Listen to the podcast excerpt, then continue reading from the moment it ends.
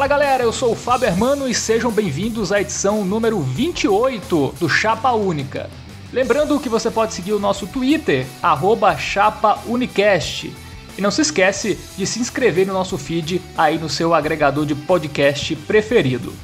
Na edição de hoje vamos falar sobre as fake news que estão circulando durante a pandemia de coronavírus.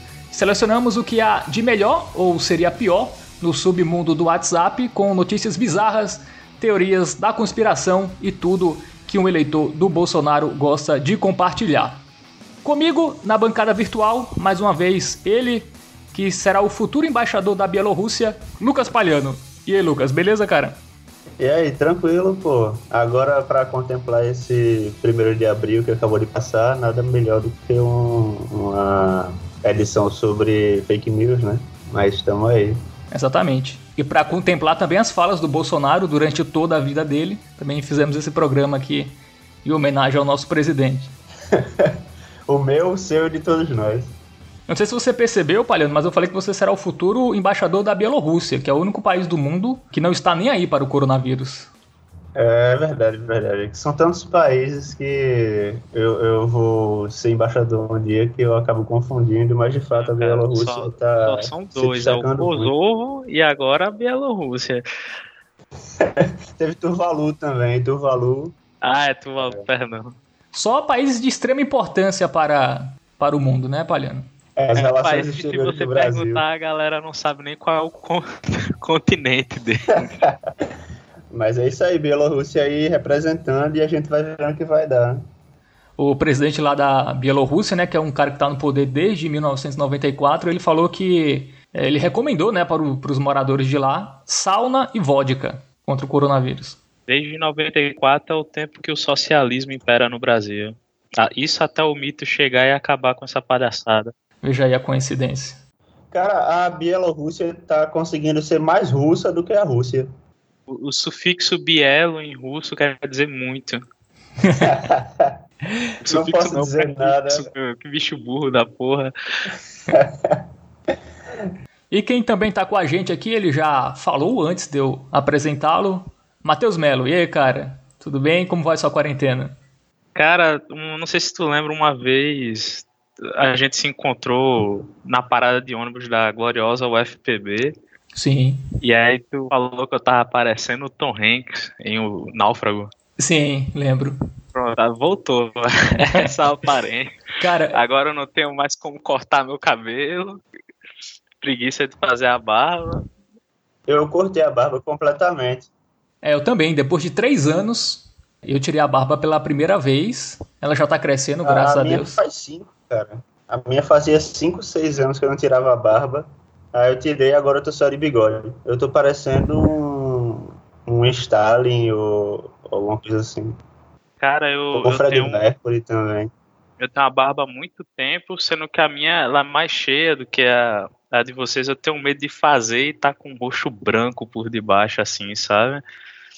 É, cara, eu tirei, eu, eu não me reconheci, é uma sensação estranha mesmo, depois de, de você utilizar a barba tanto tempo e, e fica branco mesmo, porque não toma sol, né? Então acaba ficando estranho, né? Fica uma, uma cor diferente. No meu caso ficou é, azul, vermelho, enfim, ficou várias cores. Ficou pra, praticamente o arco-íris. o arco-íris. essa, essa quarentena me lembra muito a época que eu era um ser mais bizarro do que eu sou hoje em dia. E aí eu tinha uma camisa para cada dia da semana, né? É, e basicamente camisas que eu ganhei da escola, eu era como se fosse um mendigo. E aí eu namorava com a menina e eu sempre ia para casa dela nos finais de semana e como era uma camisa por dia da semana, eu sempre ia com a mesma camisa. E a mãe dela achava que eu só tinha uma camisa. Clássico. Não, então é essa menina começou a me dar camisas de presente. Eu acho que isso era um, um indicativo de que eu tava fazendo alguma coisa errada. Ah, mas teve um lado bom, né? Pelo menos isso. Qual foi o lado bom? Você foi presenteado, né? Com camisas. É, ó, ó, ótimas camisas de chão surgiram. Não das camisas de presente que eu ganhei, mas das que eu usava.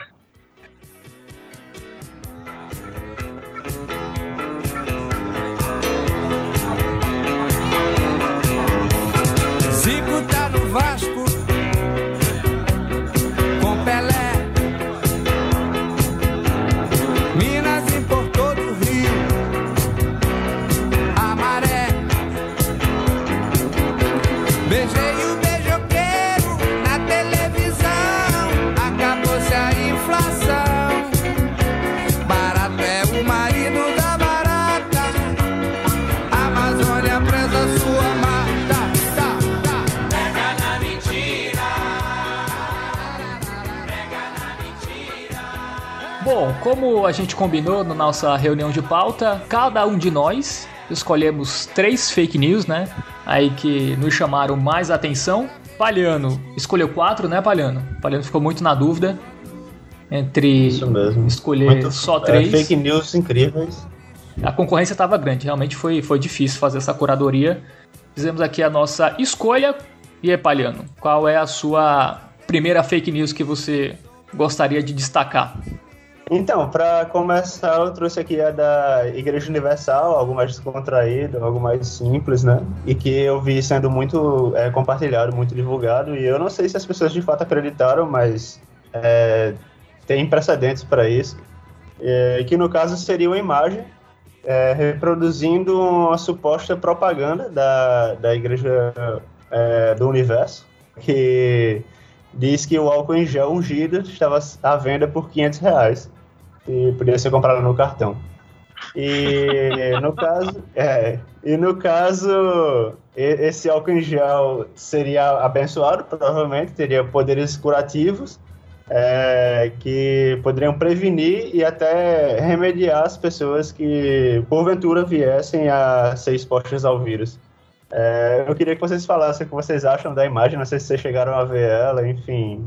É interessante destacar ela porque é algo que é bem incrível nesse mundo de fake news. Quanto custava? Só rapidinho, quanto custava? Quanto, qual, 500 qual reais. É, se, se, se tivesse colocado que era 50 conto, eu achava bem incrível, assim. Inclusive, eu acho que deve ter sido discutido pela cúpula da Universal. É isso que eu ia dizer, exatamente assim, para mim me parece uma notícia bastante é, factível de acontecer. Na verdade, eu acho que foi deram uma ideia para eles, né? Provavelmente, como o Melo disse aí, eu acho que quando eles viram isso, hum, como não pensamos nisso antes? Né? Eu acho é, que... Mas assim, só para salientar que 50 reais era em qualquer farmácia também. é verdade. É, a, a Igreja Universal não é uma farmácia qualquer, é uma farmácia gigantesca. Ah, uma farmácia universal. Exatamente. Você é sabe que, que, católico quer dizer o universal, né? Também, para você ver o sim, grau sim. de criatividade da, da Igreja Universal. Então é, é, mentira mesmo essa notícia? Então, cara, é, segundo grandes sites de. É, por enquanto, sim, de fato, exatamente. é, mas segundo sites de é, verificação, né, fact-checking, é, no caso, essa notícia eu peguei pelo E-Farsas, a imagem é produto de uma manipulação digital de cunho humorístico, mas que com o passar do tempo acabou sendo compartilhada de forma mais voltada para uma denúncia que desassociou a imagem do cunho humorístico dela e começou a, a ser propagada como se fosse verdade. Mas é isso. Estamos gravando no dia 3 de abril de 2020, tá? Então, se isso se tornar realidade, estamos gravando antes. Então, só para deixar claro para os nossos ouvintes, até o dia 3 de abril de 2020 essa notícia é falsa. Bom, vai Melo, qual é a tua aí? Eu vou começar com, com uma mais fraca aqui, mas que eu achei interessante como eu já caí nesse tipo de coisa, cara. Eu digo muito envergonhado que eu já caí em algo parecido, que era a, a atual é que para você ter, verificar se você tem acesso ao seu benefício que o governo está prometendo aí de 600 reais, você tinha que se cadastrar num site aí, colocar o seu CEP. Não, não sei porque CEP é uma informação importante para essa, essas empresas que trabalham coletando informações. E aí eles informavam que você tinha três parcelas para receber e para você desbloquear, sendo que você, elas só seriam desbloqueadas em maio. Para elas serem desbloqueadas em março, você tinha que compartilhar com seus amigos e familiares no, no WhatsApp. E eu caí num truque desse há muito tempo atrás do Burger King, cara. que você ganhava um sanduíche se compartilhasse com cinco pessoas. Aí, com, porque era fácil perceber que era, que era mentira, porque burger estava escrito errado. Sabe quem caiu também nessa fake news aí do Burger King? Com certeza aquela mulher, não sei se vocês viram alguma vez aquele clássico vídeo do programa do João Kleber, de uma mulher que se prostitui por hambúrgueres. é, exatamente. Ah, sim, verdade. Ela deve ter caído nessa, nessa fake news. Ela já fez coisa pior, né? Por o, exatamente. é, passar os dados dela não, não era nada. E sobre é, fake news deste tipo, cara, eu vi uma que era, era um teste para saber se você tem coronavírus. Um teste online. Aí você botava. as sua idade, seu signo. Não, e botava o, os dados do seu cartão de crédito. Digita o CBV. É, exatamente. Essa é confiável. Essa é uma, é uma bizarra também. Cara, eu não duvido que pessoas, sei lá, mais idosas e tal, tenham. Pessoas tenham, mais idosas não têm cartão de crédito. Tenham caído. Ah, não sei, cara. Eu acho que tem, depende, né? Vá na lotérica e deposite dinheiro na nossa conta. Mas enfim, essa daí ela, ela, ela é uma fake news é, que tem implicações mais graves do que compartilhar sobre a, a Igreja Universal porque ela tem um caráter fraudulento, né? Então, assim, também teve, tiveram várias outras. Eu até pensei em trazer da Netflix também, é, que, enfim, muitas vezes são esquemas de phishing, por exemplo, que as pessoas usam para conseguir coletar dados dos outros, e aí, enfim, no menor dos casos, ficar spamando o e-mail delas. Mas quando não, para tentar pegar essas informações e vender né, no mercado negro da internet, por exemplo, ou então tentar tirar alguma vantagem financeira também da, da vítima, enfim. É realmente um, algo bem complicado e deve-se ter atenção redobrada quando você vai clicar em qualquer link, principalmente links compartilhados em grupos de WhatsApp, é, com promoções incríveis e que devem ser compartilhados com outras pessoas. Enfim, é um esquema clássico de corrente. Tem todos os indícios para serem algum esquema fraudulento também. Meu, meu problema é o que é que, você, o que é que eles fazem, tipo, a informação que eles pegavam no caso era o pô. Tipo, eles vão vender esses dados, tipo, alta concentração de otário em tal bairro. Eu não, não consigo entender por que isso era relevante. No caso do Burger King, eu também não consigo imaginar exatamente porque só o CEP é relevante, mas quando você associa o CEP com outras informações, pode se tornar. É, não sei se vocês viram essa semana, o general Heleno ele postou o exame de coronavírus dele, né? Dando negativo. Só que ele não apagou o CPF e nem o RG. É, eu vi aí cadastraram ele como mesário. Cadastraram ele no PT, fizeram ele sócio do, sócio do Vasco e fizeram um mês gratuito no Globoplay. É só coisa boa, Muito cara. Bom tirando o Globoplay, né? Que realmente o General Heleno se curou do coronavírus depois de ter feito aquele teste online que você tinha que passar o seu cartão de crédito. É verdade. Talvez seja esse o teste, né? Que ele publicou. é, é verdade. Às vezes, algum, algum, em alguns casos, pode ser, como eu falei, esquema de phishing, né? Então, por exemplo, no da Netflix, você. Eu não lembro como era porque eu não cheguei a clicar no link, obviamente. Mas se você abrindo o link tivesse que, por exemplo, logar na sua conta, o que ia acontecer é que ia ser um, um site falso, que seria feito com toda a identidade visual da Netflix de verdade, mas que, enfim, não seria um site da Netflix.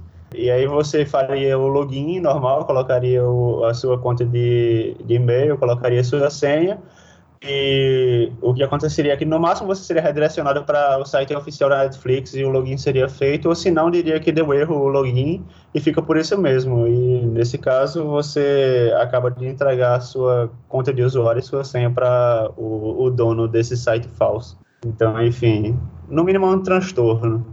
É muito comum em sites de banco também, coisas assim, né? Sim, sim. Bom, a primeira que eu destaco aqui é uma recente, foi dessa semana, que inclusive o Bolsonaro utilizou no seu pronunciamento, que eu não lembro se foi na terça-feira ou se foi na quarta-feira, né? Não sei se foi na terça 31 ou no dia... Não, acho que foi na terça, dia 31, né? Não, não foi no dia 1 de abril, não, foi, foi antes. Primeiro, essa fake news rolou aí pelo, pela internet, que era com o seguinte título... Vídeo mostra que diretor-geral da OMS voltou atrás e pediu que pessoas voltem a trabalhar para garantir o pão de cada dia. É, de acordo com mensagens que circulam em redes sociais, Tedros Adhanom teria, em entrevista coletiva, dado razão ao presidente Jair Bolsonaro ao pedir que as pessoas voltem ao trabalho e que os países acabem com o isolamento social. A mensagem se espalhou com muita força na internet e serviu aí como argumento para quem é a favor do isolamento social. Na realidade, né, essa fala foi uma distorção do que falou o Tedros Adhanom, feito na coletiva da OMS no último dia 30 de março. É, é fato que o diretor-geral ele disse isso, né? Que é preciso olhar para as pessoas que precisam ganhar o pão de cada dia. Porém, ele não usou essa declaração para corroborar com a tese de que seria preciso acabar com o isolamento. O trecho né, dessa coletiva que foi omitido é que antes o Tedros tinha falado que a, o isolamento é a única medida para combater a expansão do coronavírus, do novo coronavírus. Inclusive foi apontado em outros sites, né, como o UOL e como o G1, eles colocaram esse trecho, né, deram destaque a esse trecho é, antes dessa informação que o Bolsonaro usou, é, distorceu, né? Ele até citou essas aspas na, no pronunciamento dele na, na terça-feira, dando a entender que a OMS estava do lado dele pedindo o fim do isolamento social, o que obviamente não aconteceu, o que o Tedros quis falar, né? Como eu disse, é, é preciso do isolamento, mas é preciso também olhar para as pessoas que precisam ganhar o pão de cada dia nas ruas e, enfim, é dever dos governos é, olharem para essas pessoas. Enfim, essa é a, a, a, primeira fake news que eu, que eu trago aqui. E o pior, né? É a fake news que o presidente do, do país usou. E o engraçado dessa, dessa notícia é que o Jornal Nacional, logo em seguida, é, o pronunciamento faz 8 e meia, né? E logo em seguida começou o Jornal Nacional. E a primeira matéria foi desmentindo essa fala do Bolsonaro, porque na, pela manhã, lá no, no Palácio da Alvorada, o Bolsonaro já tinha dito isso, né? Em entrevista lá. E ele voltou a repetir no pronunciamento. E foi exatamente a primeira matéria que o Jornal Nacional colocou ao ar, desmentindo essa fala dele. Não parece uma boa falar fake news logo antes do Jornal Nacional. Acho que o Bolsonaro vai ter que, que mudar esse horário aí da, dos pronunciamentos se ele não quiser ser desmascarado é, logo em seguida. Mas enfim, a opinião de vocês aí sobre, sobre essa fake news, né? É uma fake news, né? Ele, ele distorceu, né? Ele tirou uma parte, né? Só colocou o que interessava a ele, mas enfim, não deixa de ser uma notícia falsa que ele quis jogar por aí para as pessoas é, acreditarem que a Organização Mundial da Saúde estava o apoiando com o pedido do fim do isolamento social. Então, cara, para mim essa coisa de tirar de contexto é uma coisa muito antiga da política. Eu não consigo tratar isso como, como fake news. É, tipo, em nenhum momento ele disse que o cara falou que era para parar a quarentena. Ele só pegou uma frase solta e nem ele mesmo falou que era para parar a quarentena. Ele só deu a entender com, de todas as formas. Então eu não considero isso como, como fake news. Eu tava até pensando assim em outro, outros casos de descontextualização da, da política nacional. Por exemplo, tipo, tem aquela notícia famosa antiga de que o, o Ciro disse que o papel da, da mulher dele, na época, a Patrícia Pilar, era dormir, era dormir com ele. Tu Sim. considera isso uma fake news? Não, mas ele disse isso, ele até pediu desculpa, né? Não, mas o, o, o, o cara da OMS também disse que tem que cuidar, olhar para as pessoas que tem que garantir o sustento. Entendeu? Tipo, no caso do, do Ciro, ele, ele toda, toda entrevista que ele ia, ele era perguntado por isso. Quando você olha. Ah, mas a, são coisas a, diferentes, o, pô. A figura como um todo.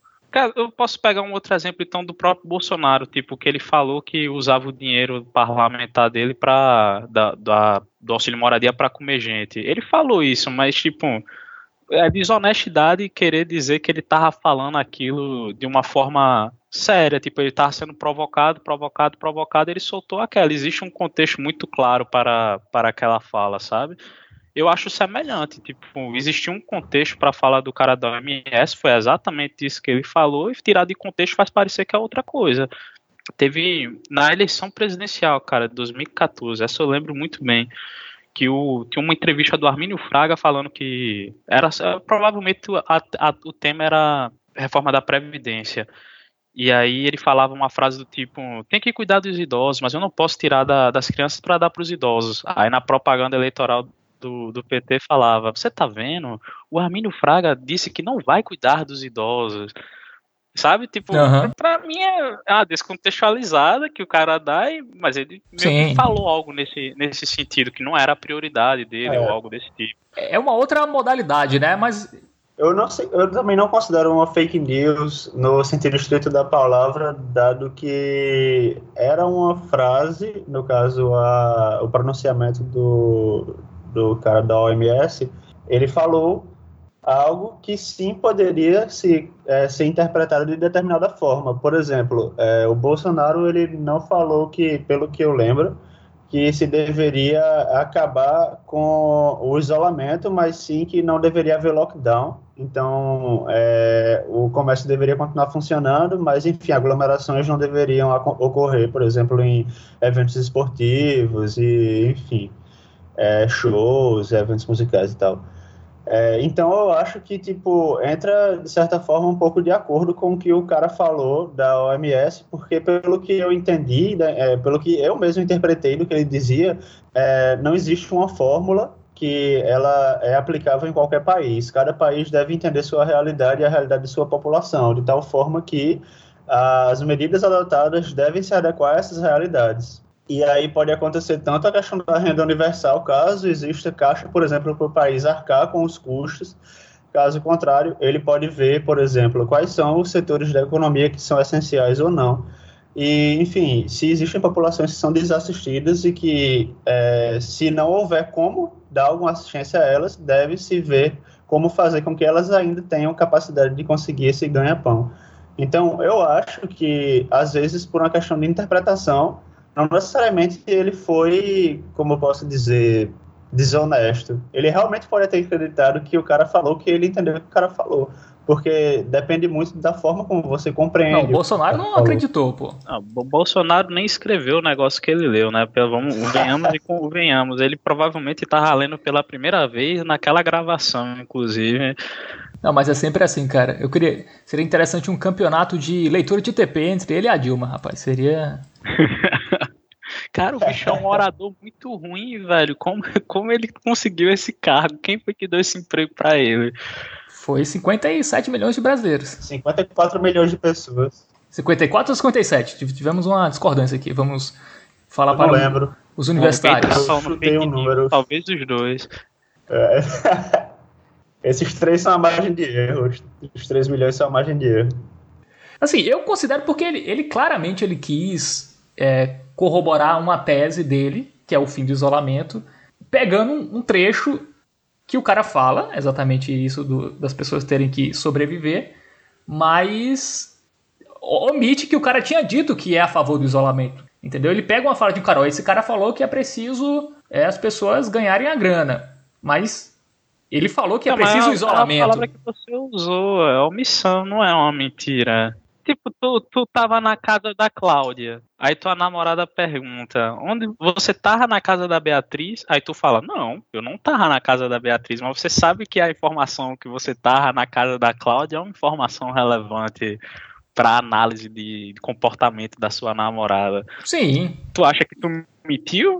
Eu acho que eu menti. Se, se essa afirmação ela tem, tem um peso sobre o que a pessoa está entendendo ou procurando entender ou procurando saber, eu, na minha visão, eu, ah, eu considero. Se entendeu? for pegar nesses termos aí, para mim, todo pronunciamento político é uma mentira.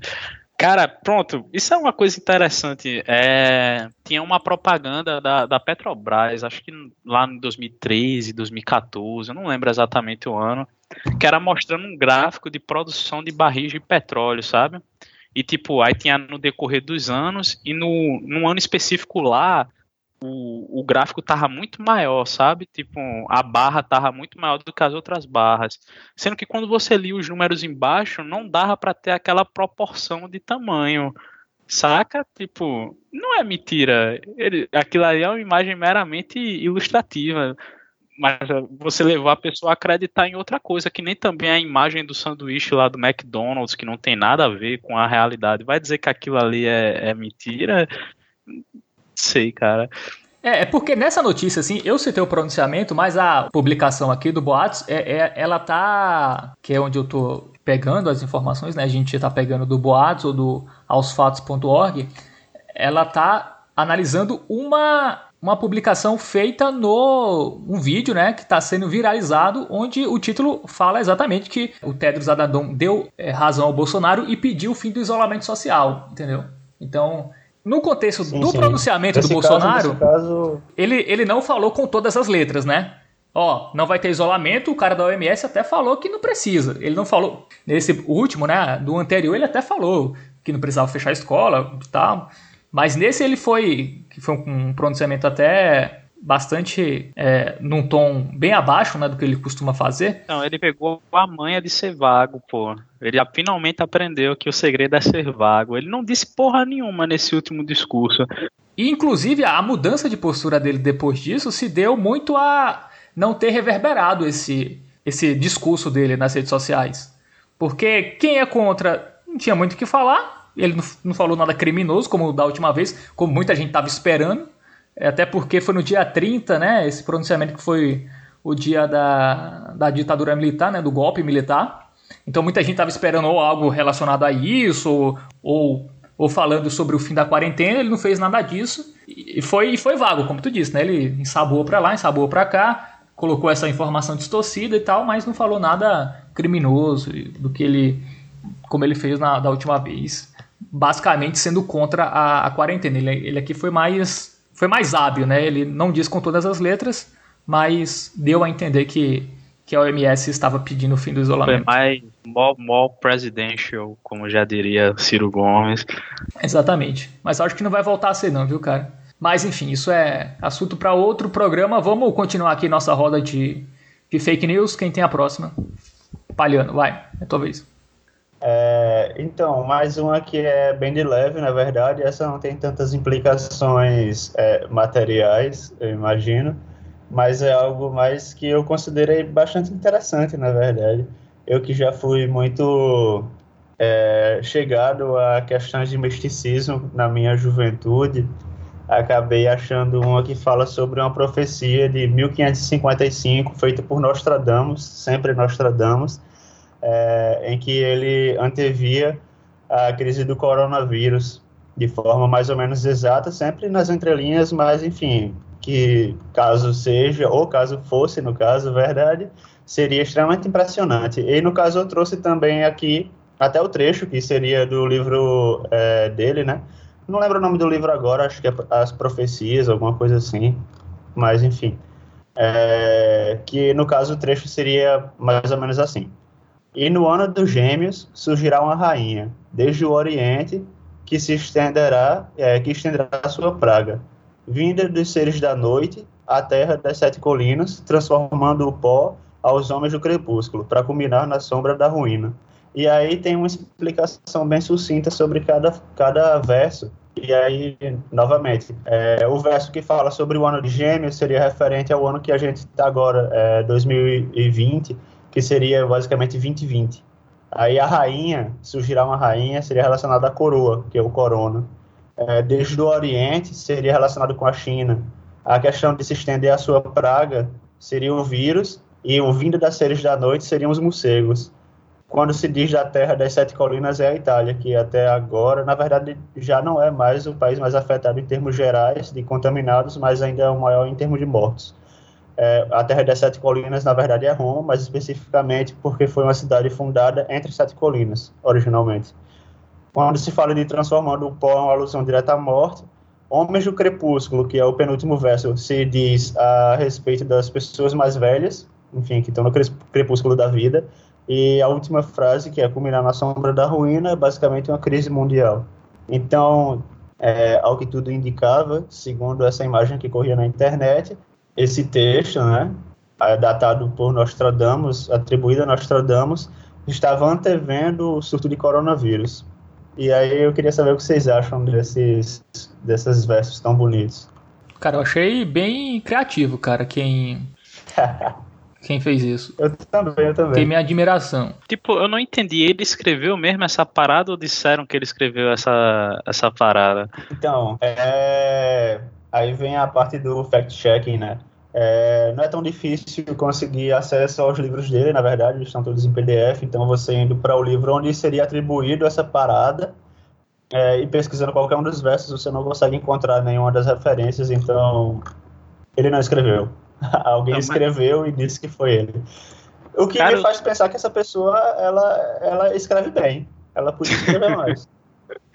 Mas eu acho que mesmo que ele tivesse escrito isso, cara, eu acho que é muito fácil você pegar um, tipo, dados fatos, ah, você é. faz o diagnóstico, sabe? Tipo, pega ah, esse sim, mesmo sim. trechinho e coloca, sei lá, uma doença é, regionalizada lá nos Estados Unidos, que tivesse surgido lá na, na costa leste e que mat, tivesse matando o pessoal da costa oeste, tá ligado? O Oriente seria lá Nova York e tal, e aí o pessoal do Crepúsculo ia ser a galera da Califórnia, que é onde o sol se põe lá e tal. Enfim, dá para você fazer todo tipo de malabarismo com, Sim, é com essas coisas e dizer que acertou no final.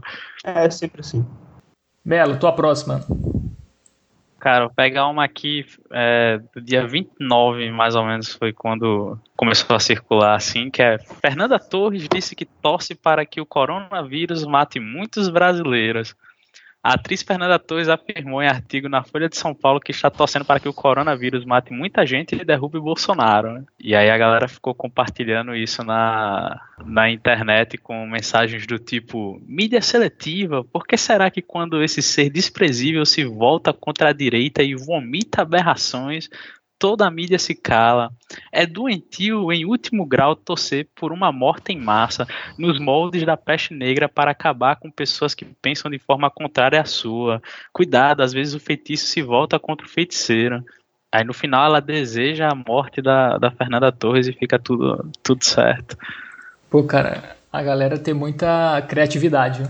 Isso entra naquela categoria de distorcer os fatos, né? Porque ela realmente escreveu um artigo na, na Folha de São Paulo que termina com, com a, a frase seguinte. Não, não termina com isso, está lá no texto esse, esse ponto abre aspas, torço para que o centro ressurja dessa emergência e que o coronavírus, a exemplo da peste negra na Europa do século XIV, venha abreviar o, o obscurantismo medieval travestido de liberal em que nos metemos. E aí disso concluíram que ela falou que tinha que matar tanto quanto a peste negra e matar as pessoas de direita para derrubar o Bolsonaro. Na verdade, foi a incapacidade de interpretação de texto. É uma, uma doença que assola os brasileiros há muito tempo. Ah, na verdade, tipo, você tem, tem hoje em dia, não sei, não vou usar a palavra provado, né? Mas você tem muitos indícios de que, pelo menos durante as eleições, existia dinheiro envolvido na, na, no espalhamento dessa, dessas notícias falsas, né? Então, Sim. vai saber. Não, é, tem o gabinete do ódio, né? Que é o gabinete do, do Bolsonaro lá, que é comandado pelo Carlos Bolsonaro, que, enfim, é pra difamar pessoas e, e, e, produzir fake news, né? Assim, essa, essa, a quantidade de fake news que tem é, de apoiadores do Bolsonaro não é, é não é nada orgânico, né? É algo realmente, pela quantidade, pela rapidez que elas circulam, é algo realmente que tem alguém por trás ali é, dando, dando Cara, hoje em dia é muito difícil você, você saber, porque eu acho que é a coisa que, tipo, tem das duas coisas, tanto um, uma, um órgão, colocar entre aspas, centralizador, quanto surgindo entre os próprios apoiadores mesmo que entenderam alguma coisa Sim, tem errada. Mu não, tem muita coisa espontânea, é fato, mas também tem muita coisa que é plantada para gerar, enfim.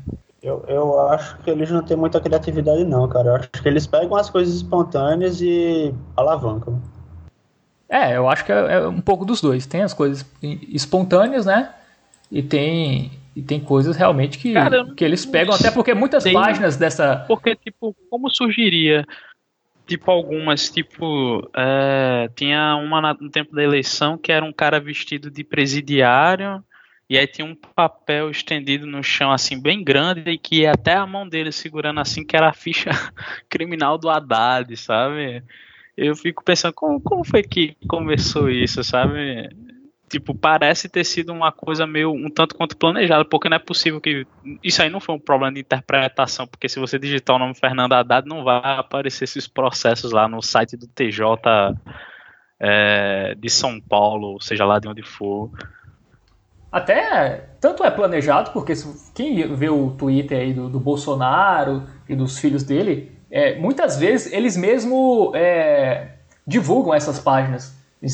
Eles, sugerem para seguir canais de YouTube, páginas de Facebook, perfis de Twitter, que claramente quando você chega lá é muita gente que faz muita fake news. Então é algo que, enfim, não é algo só espontâneo, né? Não é algo centralizado, pô. Tem, tem certos, como se fossem hubs que fazem isso, mas eles não têm um, um é, um padrão, eles não têm tipo um sistema que todos se comunicam entre si. Na verdade, tem um monte de tiozão do Zap que inventa história e aí vai propagando, aí chega no ouvido tipo de algum desses é, braços direitos, digamos, e aí eles divulgam em massa. Mas eu acho que eles não ficam, não deve ter tipo um escritório que tem gente contratada só para ficar fazendo fake news 24 horas, sabe? Eu acho que tipo deve ser só o tiozão desocupado que faz. Não, cara, não é só não. É, tem... Aí quando chega nessas páginas, aí ganha proporção. É, é realmente uma, é algo que tem um, uma organização por trás, cara. A quantidade de robôs, por exemplo, é uma prova que tem algo organizado. Sim, mas robô não cria, robô só propaga, pô. Exatamente, mas é, alguém tem que criar pro robô propagar, né? Eu acho que os caras não fariam Sim, só o robô, é entendeu? é o que eu tô falando, várias pessoas criam, não tem uma pessoa ou, ou uma sala de pessoas que ficam pensando 24 horas fake news, pô. Não existe esse trabalho, não. O trabalho que existe é tipo gente programando os robôs para disseminarem as fake news que não, assim, existem, que são feitas de forma espontânea. Não, Cara, tanto, se tanto existe. pessoa tem a capacidade de criar tanta fake news, ela podia ganhar muito mais dinheiro fazendo roteiro pra, pra, mas não é assim. série, pra Não, mas é muito mais fácil criar uma fake news, né, pô? Assim, tanto, tanto é porque que tem a CPMI das fake news é, na Câmara, tanto que foi denunciada pela Joyce Hasselman, cara. Então isso, isso não é não é teoria da conspiração. Tem existe existe provas disso. No final do ano passado isso estava rolando mas esse ano, com, com tudo que está acontecendo, é, essa CPMI foi, foi, enfim, está parada, mas há, há grandes indícios que realmente há, há, um gabinete do ódio, né, como é conhecido esse, essa ala aí bolsonarista para divulgar fake news e também para alimentar o ódio contra as pessoas, é, como foi feito hoje, por exemplo, contra o, o Mandetta, né? Hoje já, já relembraram hoje que ele votou a favor do, do fundão eleitoral em 2017, enfim. Do, em um dia só, depois da, do entreveiro entre ele e o Bolsonaro, apareceu tudo de vez, assim. Então, eu acredito que há algo assim, como havia no PT também, né? Não vamos esquecer que esses sites aí, DCM, é, Diário do Centro do Mundo, não é coisa é, Brasil dos 47, não é um negócio, é, essas coisas de, de fake news e de distorcer coisas não é algo só da direita. O PT fazia isso muito bem, né? De uma forma muito menos nojenta, como a ala bolsonarista, mas sempre existiu, né? É porque tem propaganda do... eleitoral, cara, que eu achava um pouco PT... mais, mais grave, não sei se mais a, grave. A estratégia do PT... Mas do Bolsonaro também, pô. Era de... É porque a estratégia do PT era de fazer propaganda pró-governo, no caso eles falavam, olha como o PT tá fazendo coisas boas, e a do Bolsonaro é fazer propaganda contra a oposição, basicamente, tipo difamação. É, mas a questão que eu falo do PT é uma questão de blogueiros aí espalhados por sites te teoricamente independentes, ou para é, alavancar coisas feitas pelo partido, ou então para, é, enfim, atacar adversários, né? Só estou falando que a estratégia é diferente, porque a estratégia de Bolsonaro é o ataque, a estratégia do PT era a autopromoção. Não, também tinha ataque também no caso do, do PT. Mas eu acho que não se baseava estritamente em ataque como a estratégia do Bolsonaro. Eu acho que tem uma discrepância grande no, na questão de Cara, eu a acho dimensão que é muito inspirado, sabia? Tipo, só que devido a salva as devidas proporções, porque se você parar para pensar, o negócio do PT era muito em cima de polarização, tipo, nós e eles e tal. E eu acho que o Bolsonaro, na medida dele, tenta fazer a mesma coisa, tenta criar dois campos que e ele e ele se vale da negação do, do outro. Pode ter sido um aprimoramento da estratégia, mas eu consigo observar sim, sim. semelhança. E o Bolsonaro pegou muita questão de internet, de meme, né? Foi, a diferença é, o, o PT era mais travestido de um jornalismo sério, né, de portais apoiados pelo partido. O Bolsonaro não, é, é pelo WhatsApp, para até tentar é, camuflar essa questão de, de, ser algo meio armado e dar uma cara mais é, espontânea né, ao acontecimento. Mas enfim, vamos para a próxima, né? Vai, vai, é tu que tá falando, né? Bom, a próxima fake news que eu destaco é uma que a esquerda reproduziu bastante, né? É, essa verificação foi feita pelo site boatos.org no dia 12 de março e é uma notícia que diz que Cuba anunciou a fabricação de uma vacina contra o coronavírus.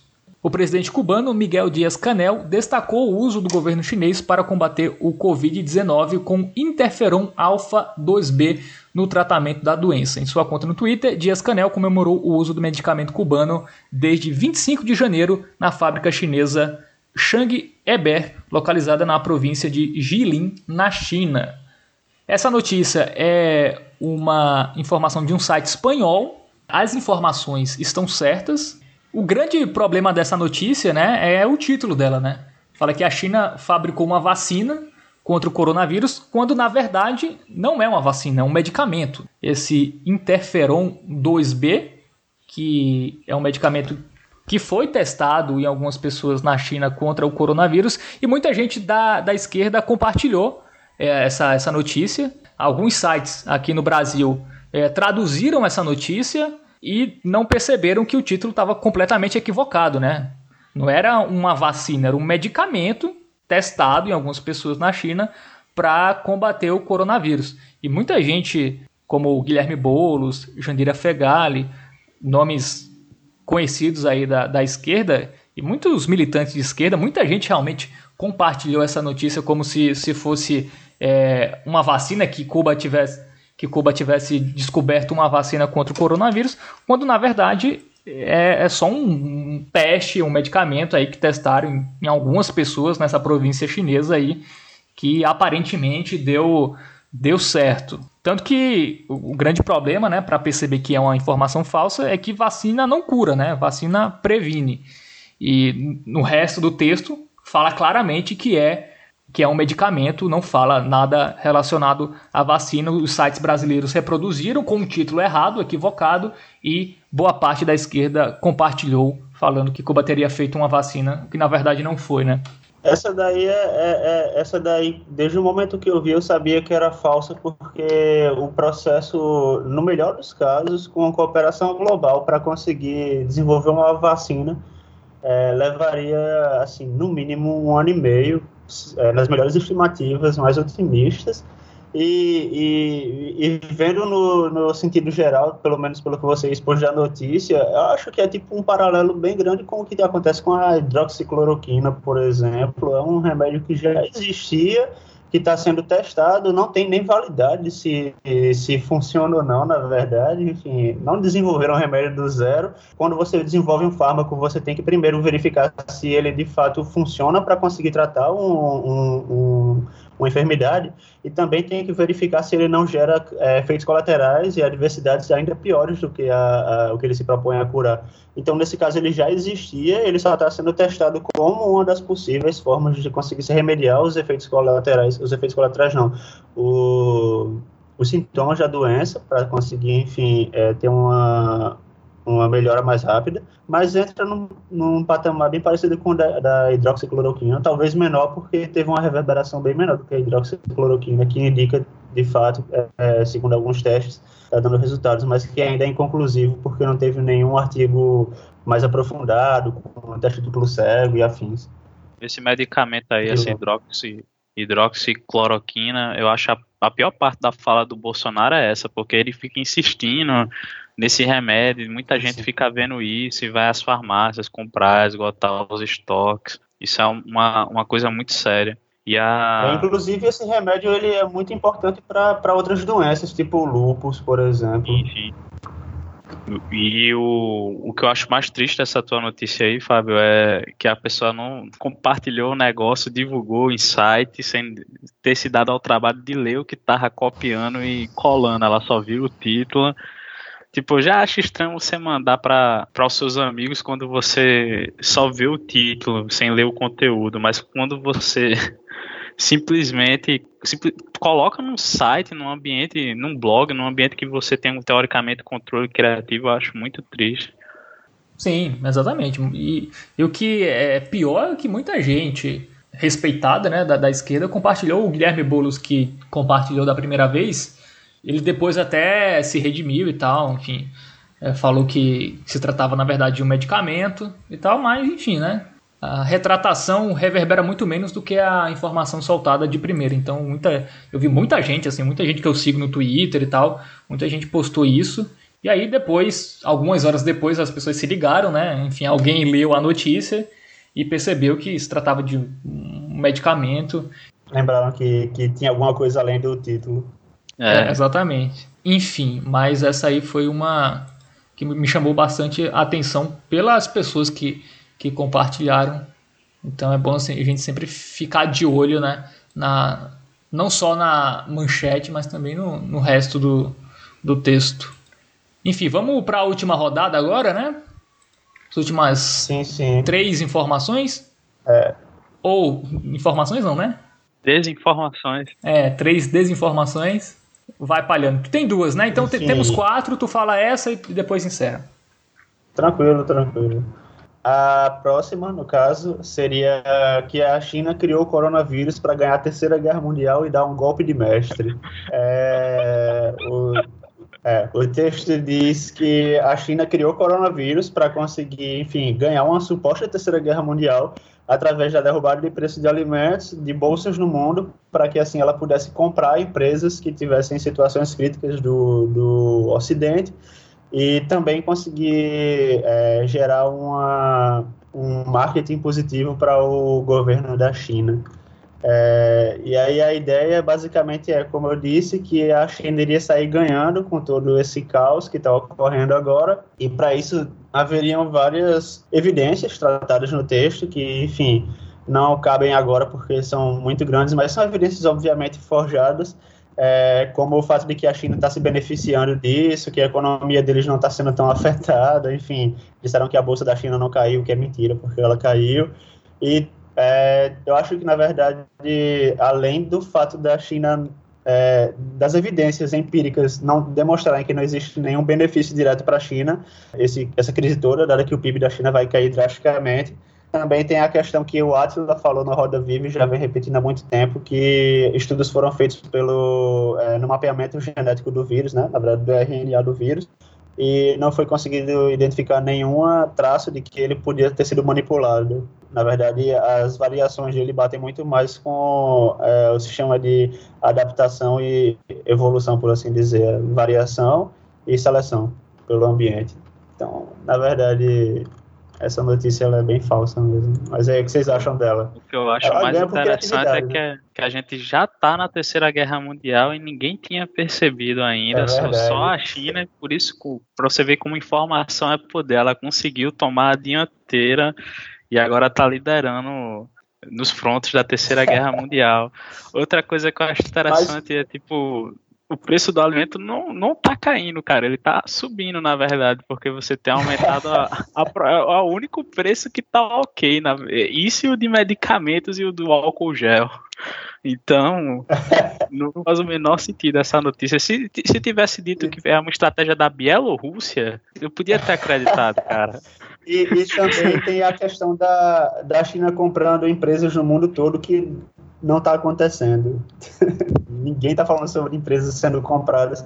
Agora, é, eu queria mencionar, na verdade, que esse, essa fake news ela se faz de alguns é, eventos reais, que no caso são, por exemplo, é, certas concessões que a China consegue com alguns governos para a produção de, de obras de infraestrutura, por exemplo, porque de fato existe uma política de expansão na China de influência política e econômica no mundo, né? Mas enfim, nada que outros países também não façam, na verdade.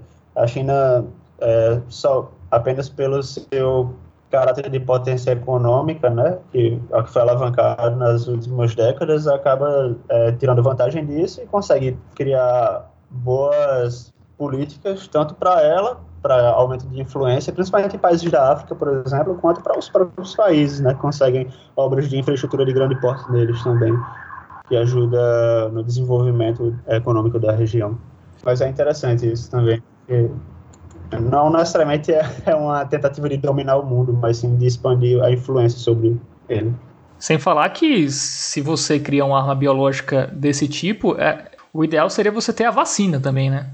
Para se proteger, né? que inclusive a Bielorrússia provavelmente tem. Eu acho que os conspiracionistas aí deveriam ficar de olho na Bielorrússia. É verdade. Bielorrússia, que para quem não sabe, tá, tá se lixando para esse coronavírus.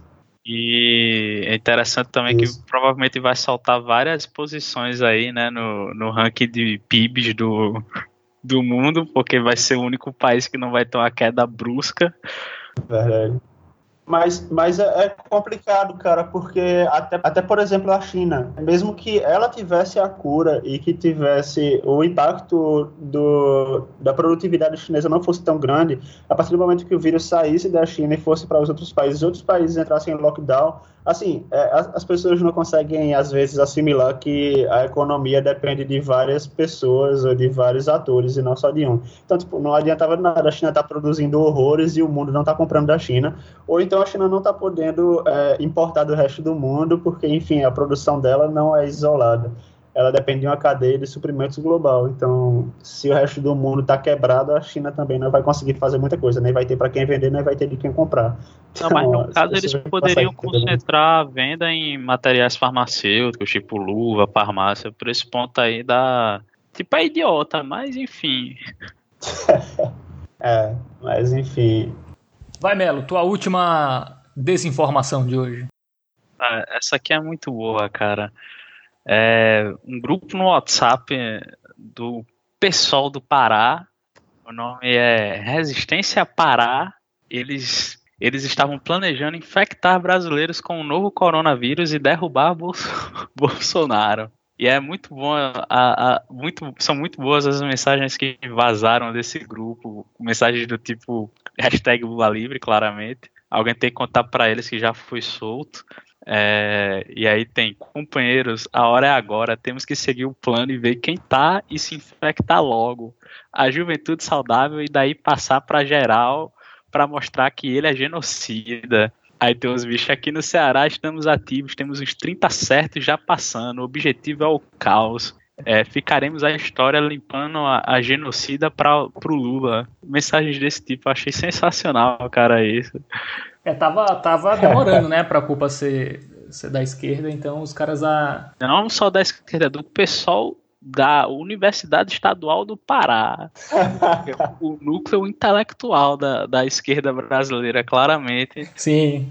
Então é. foi, sempre foi, foi, tudo um plano deles, mas o mito e a sua tropa conseguiu desmascarar. É, na verdade, eu acho que os bolsonaristas deviam gostar dessa ideia, né? Porque se eles querem um fim de isolamento social, eles a única opção que resta é eles é, quererem essa tática, né? Que é imunizar as pessoas, os mais jovens e tal, e os velhos morrerem, que era a ideia inicial do Reino Unido, né? Então, meio contraditório essa essa fake news, né? Na verdade, eles deviam gostar e até sugerir essa ideia do, da como chama aí a comunidade é, resistência a parar. Resistência a parar. E, e, infelizmente eles esqueceram de colocar o acento agudo no, no último A e tá escrito só resistência para, mas enfim, eu acho que o, o cara, objetivo era que fosse resistência a parar. Essa daí cai muito na parte do absurdo também, cara. É muito engraçado a forma como eles redigem o, o a conversa.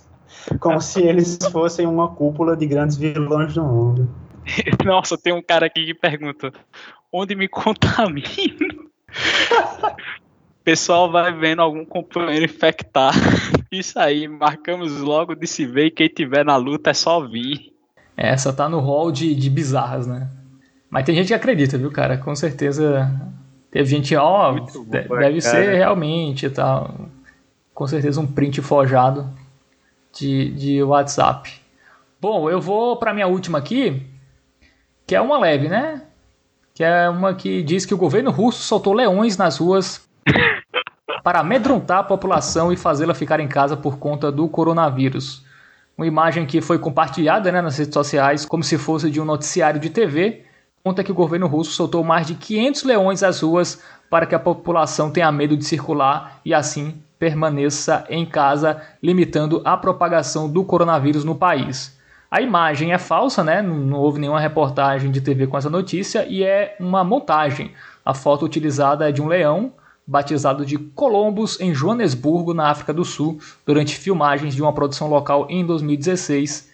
É o fato que foi reportado em vários jornais à época. Inclusive a embaixada da Rússia aqui no Brasil negou a informação, né? Diz que jamais tomaria essa medida sem sentido de colocar 500 leões, né? Se fosse para botar, botariam mais uns 5 mil leões. Então. O, o, mundo, o mundo é surreal ao ponto da embaixada russa ter que se manifestar Sim. a respeito de que o governo não soltou leões na rua. E, tipo, a Rússia foi na savana africana pegar leões transportaram de alguma forma para a Rússia e soltaram na rua. Parece muito plausível isso. Legal o repórter, né? Recebendo a pauta. Ó, você vai ter que ligar para a embaixada russa e perguntar se eles soltaram 500 leões na, na rua. Porque tá bombando aqui no, isso no grupo mais, da minha. Mais chocante, mais chocante do que o embaixador russo recebendo uma ligação falando: então, vocês soltaram leões nas é, ruas da rua. O Putin não, não seria capaz de fazer isso. Talvez. Bom, chegamos a nove e temos a última de Palhano, né? Que é uma interessante e é uma que é, é muito falada por aí. Segue aí, Palhano, que é a comparação do, da gripe suína com o coronavírus.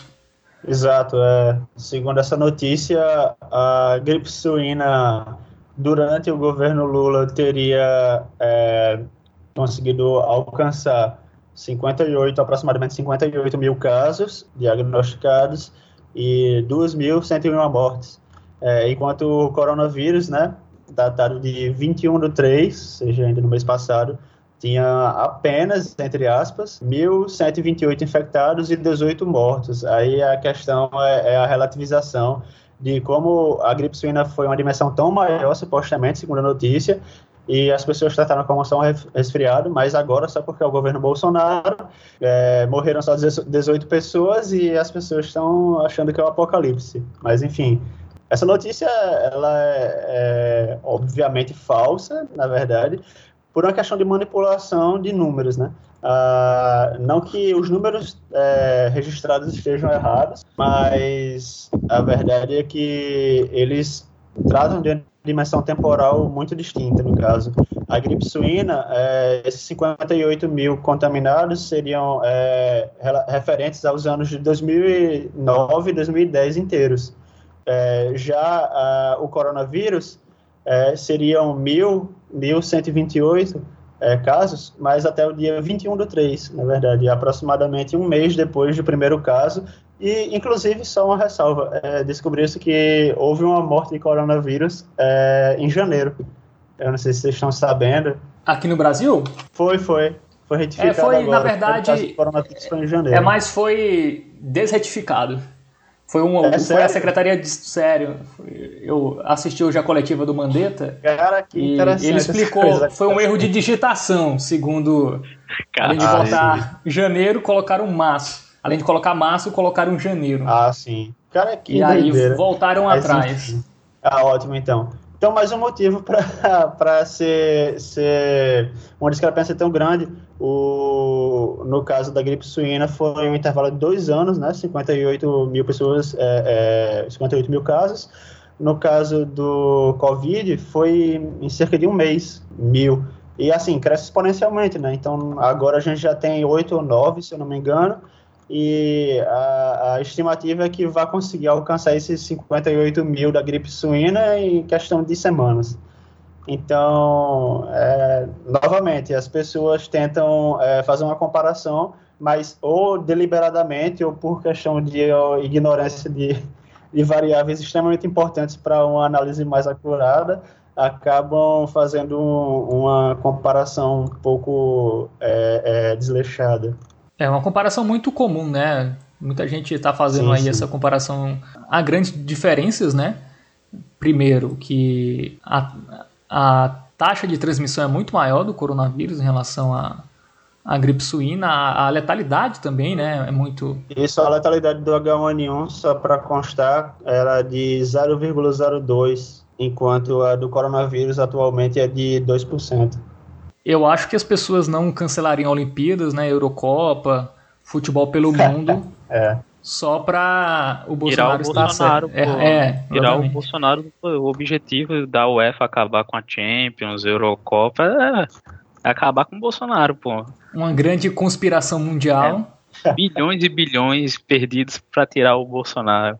É, mas no começo muita gente eu, eu assumo que eu até tentei lembrar, assim, é, logo no início né, da, do coronavírus aqui no Brasil e, e ainda sem estar a Itália como, como estava, eu realmente é, até cheguei a pensar, antes de tudo, antes de cancelarem eventos e tal, logo no início mesmo, quando, quando estava para acontecer, para estourar. Eu tentava lembrar assim como foi em 2009. E realmente eu não lembrei que foi tão. Não, não teve escola fechada, enfim, não teve nada disso, pelas coisas que a gente explicou, né? Enfim, a taxa de transmissão era menor e tal, e já tinha uma medicação, né, se eu não me engano, que, que já ajudava na, na, na cura da doença, enfim, no tratamento da doença.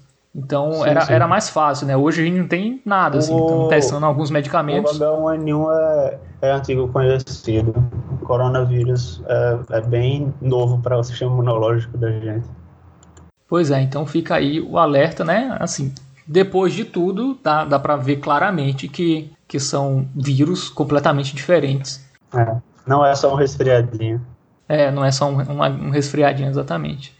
Enfim, é isso. Essas foram as 10 notícias, né? As 10 fake news que a gente separou aí para comentar na nossa edição de hoje. Vocês querem falar mais alguma coisa aí sobre fake news? Querem lembrar mais alguma? Ou podemos seguir para as nossas dicas culturais? Nossas dicas, né? Culturais é muito muita soberba nossa. Nossas dicas. É, pode ser é, as dicas, então. Semana passada eu indiquei um, um, um, tratado do Kant e você ousa dizer que não são culturais as nossas dicas. Não, só com certeza foi, pô, mas tô falando das só, minhas. Só, então. só, por causa disso eu vou falar de futebol hoje.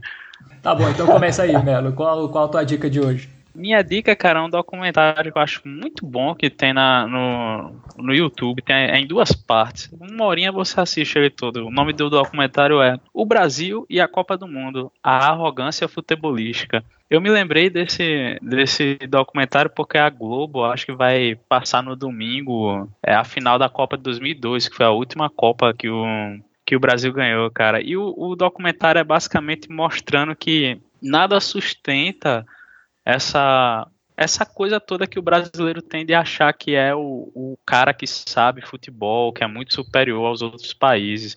Aí é tra trata com, do assunto com jornalistas que eu considero os melhores assim dos, dos esportivos, né? Que é tipo Mauro César, o Bertozzi, Bruno Formiga, VSR. Acho todos bons bons jornalistas e sai mostrando como como o Brasil trata. Crack Neto fala nesse documentário? Não, não tá não, infelizmente. Ah, já, já não tem credibilidade. É verdade. É, como o Brasil trata as outras seleções, tipo, tem um trecho, por exemplo, do Casagrande falando que o Brasil não tinha que se preocupar com a Bélgica na Copa de 2018, que ele tinha que se preocupar com o Uruguai na, na semifinal, sendo que o Uruguai perdeu para a França e o Brasil perdeu para a Bélgica. Então não teve esse encontro Brasil e Uruguai na, na, nas semifinais.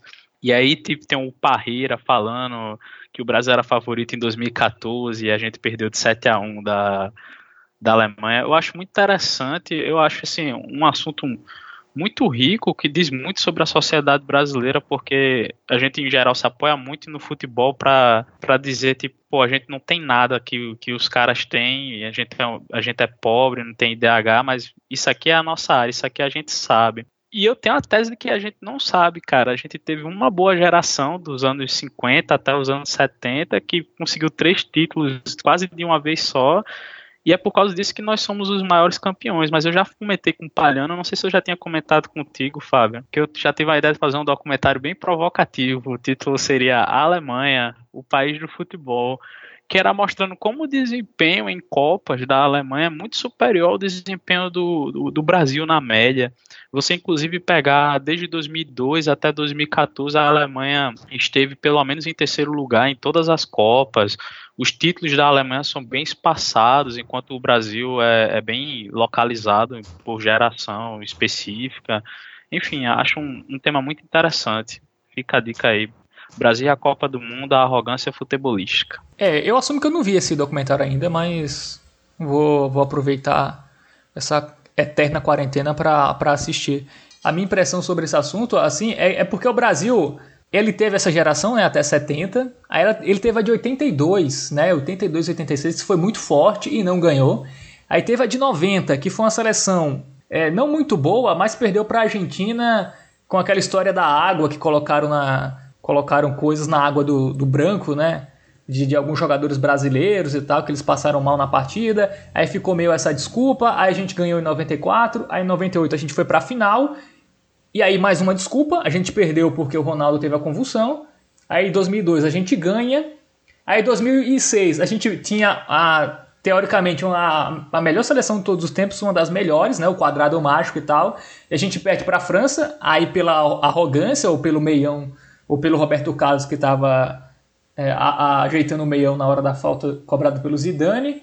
Aí 2010 Foi a Holanda. mal pra caramba. E não, e ficou na conta de porque o Felipe Melo pisou no pé do Robin, tá ligado? Isso, é.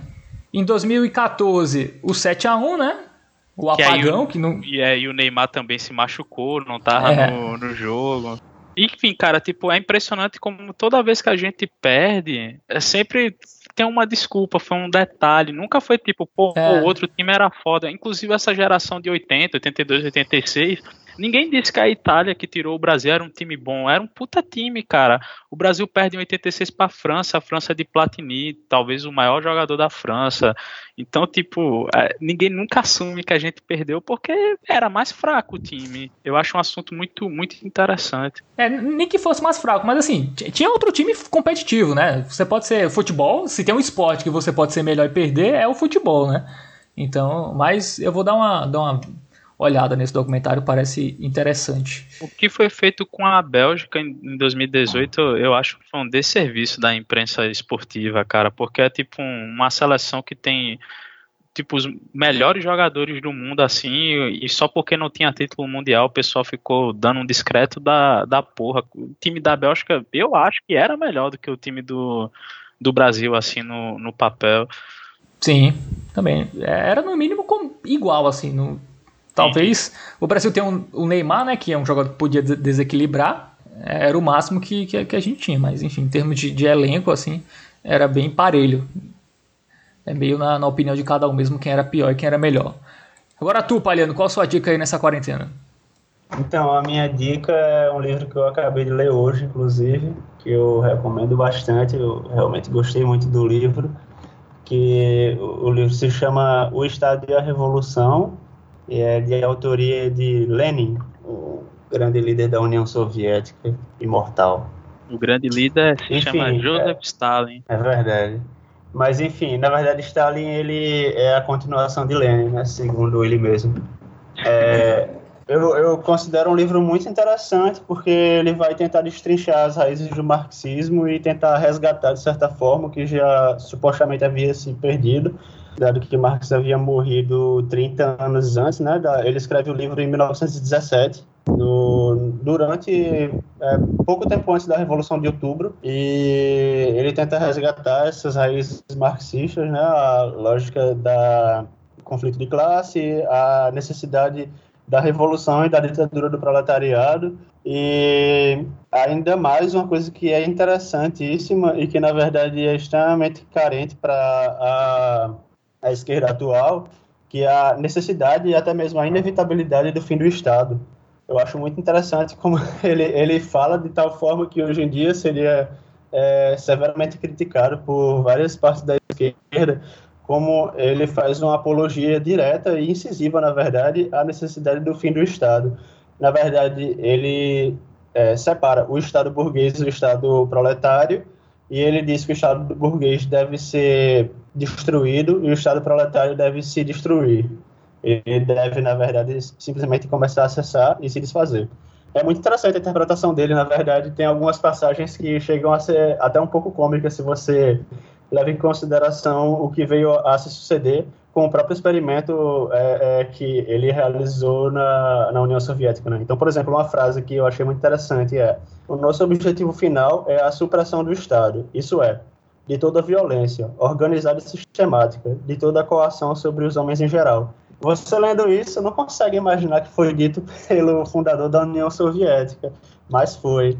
Então, assim, é, é interessante como existe um certo descolamento entre a ideia e a prática, talvez não necessariamente por um cinismo inicial, talvez por ignorância dos fatos, ou talvez simplesmente por em decorrência da, das condições a que eles foram submetidos, mas é realmente muito interessante entender qual era a mentalidade dele durante aquele momento revolucionário que sucedeu na Rússia, né, entre fevereiro e outubro. E, e, e, é bem interessante mesmo saber. Até ele fala sobre a, a, o problema com os anarquistas, ele fala sobre o problema com o que ele chama de oportunistas, que são pessoas da esquerda mas que não são revolucionárias, são reformistas e são pró-Estado. Elas não entendem que o Estado deve acabar, mas sim que deve mudar para se adequar e para servir é, um pouco mais ao proletário, no sentido de concessões, não no sentido de revoluções. E ele basicamente usa esse livro de aproximadamente 100 páginas para discorrer sobre o que ele considera, considera ser o marxismo real, é, através de extratos de Marx e de Engels e de, obviamente, contribuições bem grandes da parte dele também. Mas eu acho um livro, uma leitura muito boa. É, dá, dava para virar um, um teste no BuzzFeed, né? Quem foi que disse? Lenin ou Ayn Rand? Tá ligado? Verdade, cara, seria bom. ou Mises, tá ligado? É. Mas o, o, o, Cara, eu acho interessante, né? Porque você pegar. Você vendo o que aconteceu depois, né? O, o que o Marx mais odiava é hoje em dia talvez o principal paradigma da, da, não vou dizer que é o que o Marx mais odiava, mas ele tem severas críticas ao que talvez seja o principal paradigma da esquerda hoje em dia, que é a social-democracia, né? Que não, que, que basicamente a social-democracia assegura a existência do Estado para sempre, que vai estar sempre cuidando dos interesses da, da população. Acho interessante isso. Então, Lenin chama os social-democratas de oportunistas, na verdade. Eles é, basicamente só tentam encontrar uma forma de conseguir chegar no poder para se manter no poder e se contentam com a, a concessão do Estado, não com a mudança completa é, e integral do Estado e da máquina burocrática, enfim, da estrutura do Estado como um todo. Para Lenin, devia haver uma espécie de expurgo, porque o Estado atual é o Estado do opressor, então você não pode simplesmente utilizar todos os mecanismos do Estado do opressor e considerar que isso é uma revolução propriamente dita, na verdade. Enquanto a máquina não for destruída e reconstruída, a imagem e semelhança do proletário, a revolução não se concretizou. E o Estado também deve ser efêmero, segundo ele, porque a partir do momento que a população passa a cuidar de forma direta da, da administração do Estado, o Estado deve ir deixando de existir. Passa a ser uma questão mais de hábito de, das pessoas. Essa é a ideia dele, de forma bem simplificada, na verdade. Se quiserem saber mais sobre, são 100 páginas muito interessantes. Inclusive, como você falou, muitas críticas à social-democracia. Ele, ele adora, ele não poupa palavras para xingar. Ele lembra um pouco o PCO. É, só que aí o pessoal tem um problema de, de anacronismo, né? A gente não tá mais no, no, no, no século XX, então complicado. É. é verdade. Mas é isso, vai lá, Fábio. A famosa esquerda revolution, né?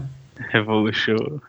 Mas enfim, vamos para a minha dica agora, que é uma dica que tem a ver com um pouco, dependendo da sua interpretação para esse filme que eu vou falar agora, tem algo a ver com o comunismo que Lucas Palhano tanto gosta. É, é a minha dica é O Poço, não sei se vocês viram, o filme do Netflix.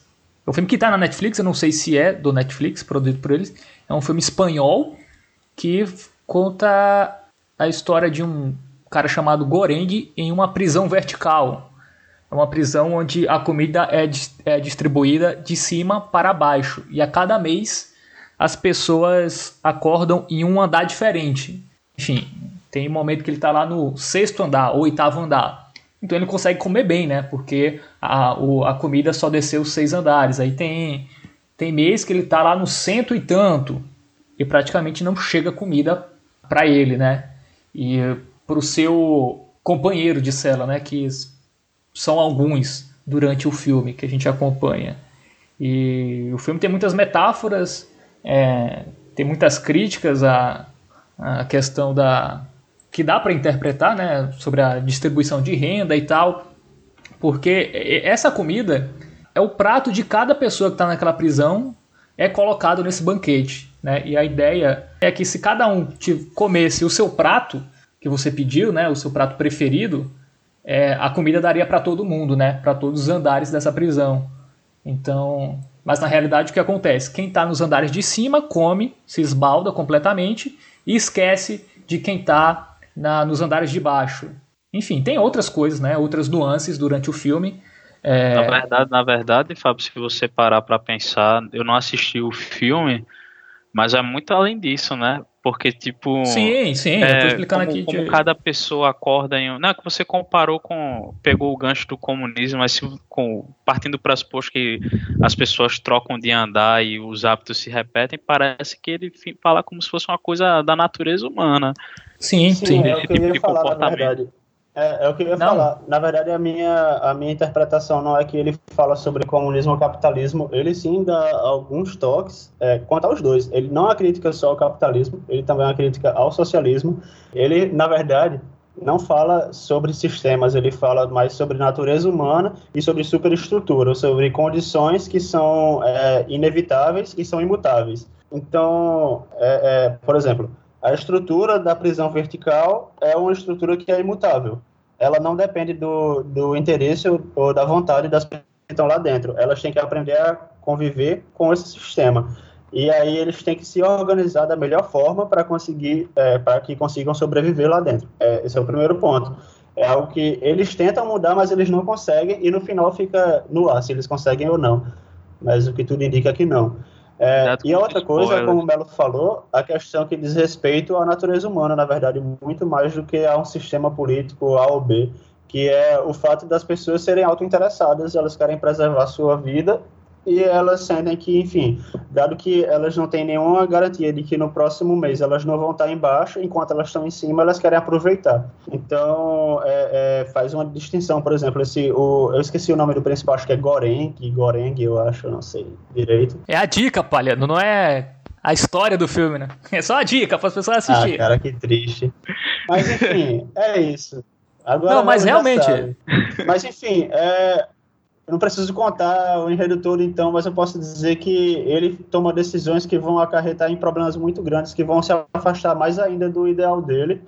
E, e enfim, a, a, ideia do filme, na verdade, não é criticar o sistema A ou B, mas falar como o ser humano, na verdade, sempre está procurando é, é, alcançar o seu alto interesse. Né? Mas é isso, o filme tem, tem várias nuances e várias vertentes, né? Também concordo com o Palhano que a crítica maior é mais ao ser humano do que qualquer sistema e tal, mas também ele usa também como metáfora, né, ali naquela naquela prisão, enfim, diversas diversas situações. Então foi muito bom, cara. Acho que tem várias interpretações, né? Eu vi algumas no, no YouTube, assim, tem pelo menos umas três ou quatro.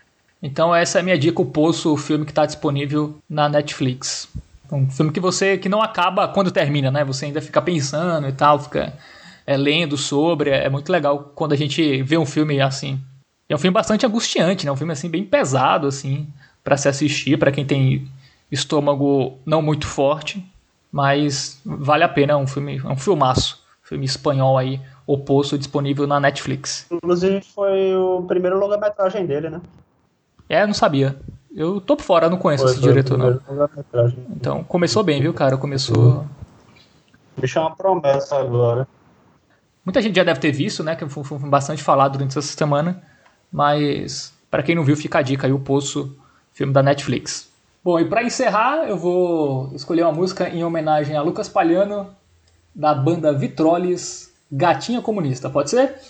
Pode sim. Inclusive, só para salientar, é, nesse caso, eu sou a gatinha comunista. Sim, exatamente. Então é isso. Falou, Melo. Grande abraço, até a próxima. Tchau. Italiano, fique com a música que eu ah, dedico a você. Até a próxima. Obrigado. Até mais, cara. Um prazer. Valeu.